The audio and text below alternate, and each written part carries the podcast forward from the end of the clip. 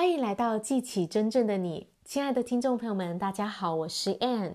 今天要跟大家讲一个感人的小故事。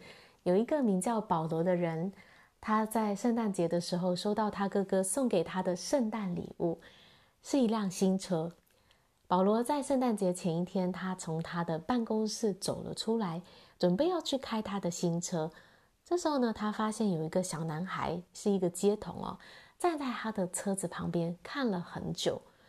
保罗走过来的时候呢，这个男孩就问保罗说：“这是你的车吗？”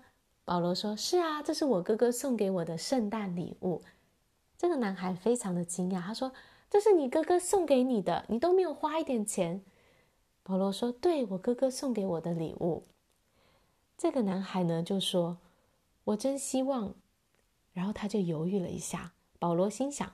这个男孩应该是想说，如果他也有这样的哥哥，是能够送他礼物，该有多好。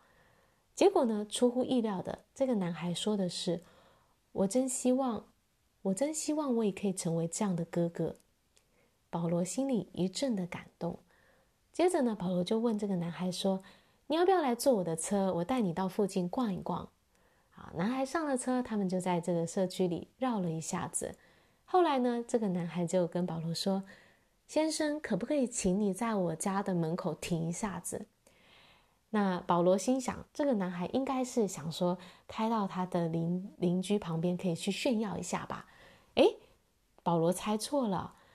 他们呢，这个来到了这个家门口呢，这个男孩下车走进了家里面。一会儿呢，他出来，这时候呢，他的脚步变慢了。他手上抱着他有身心障碍的弟弟，男孩抱着弟弟走到了保罗的新车前面，跟弟弟说：“弟，你看，这就是我跟你说的车子。有一天呢，我也会成为跟他哥哥一样的人，我要像他哥哥那样，能够去做我想要给你做的事情。”哇，这个故事啊，非常的感动我。这个男孩他是这么的渴望，能够为他弟弟做事情，能够把好的东西。送给他的弟弟。在我们生命当中，当我们也去渴望能够为别人做一些什么的时候，我们的生命也会跟着丰富起来。当你感觉到心情郁闷，当你感觉到忧虑未来的时候，你可以问自己一个问题：我可以为别人做什么？我们把注意力从自己的身上转移到别人的身上，转移到别人的需要。我可以去为他做什么？这时候呢，我们的心情就会变好，而且呢，我们内在呢还会有一些的灵感、新的点子出现，我们会感觉到希望，感觉到力量。我可以为别人做事情，所以你可以想一想，在你生命当中有没有一些人是你关心、你在乎的，你渴望能够为他们做一些事情的。